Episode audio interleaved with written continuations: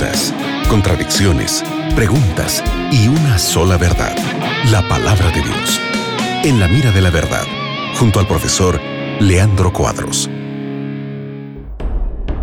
Hola amigos de la Radio Nuevo Tiempo, gracias por estar con nosotros. Mi nombre es Nelson que estoy aquí junto al profe Leandro Cuadros y este es el programa En la Mira de la Verdad, donde respondemos tus preguntas con la Biblia y es por eso que te invitamos a que envíes tus preguntas, que en cualquier momento entramos aquí en la programación de la radio para responderlas.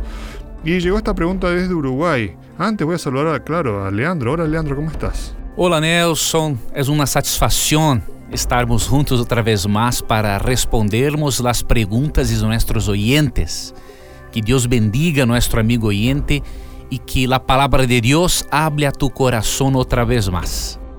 Que bueno, bueno, como decía, llegó esta pregunta desde Uruguay. La pregunta de nuestro amigo es eh, sobre Primera Crónicas 12:14, que habla de los guerreros de Gad, que eran más fuertes aparentemente que la, que la media, que el, que el común de los soldados. ¿Por qué eran tan fuertes? ¿Qué tenían de especial? ¿Será que eran tal vez ángeles o, extraterrestres? Pregunta aquí nuestro amigo de Uruguay.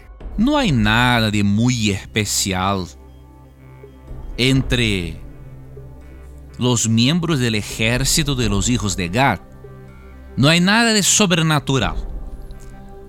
Simplesmente en el contexto de 1 de Crónicas 12, se habla del ejército de David. Se habla del ejército de David, no habla del ejército de ángeles. El texto simplesmente dice lo siguiente: eh, estos fueron capitanes del ejército de los hijos de Gad. El menor tenía cargo de 100 hombres y el mayor de mil. Se habla en el contexto de los valientes de David e que muitos de tales valientes eram capitães do exército de los hijos de Gad. Isso solamente demonstra a grande habilidade e capacidade que eles tinham para a guerra.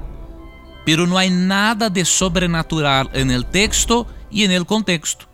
El texto habla solamente de grande habilidade para a guerra.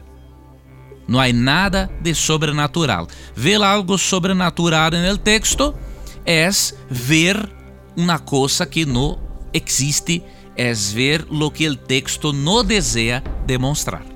Excelente, gracias Leandro por tu pregunta.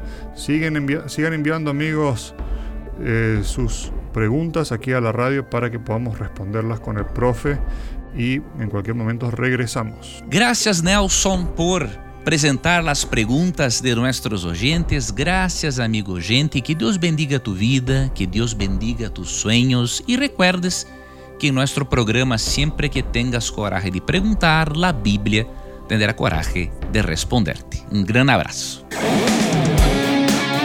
Acabas de escuchar En la mira de la verdad, junto al profesor Leandro Cuadros.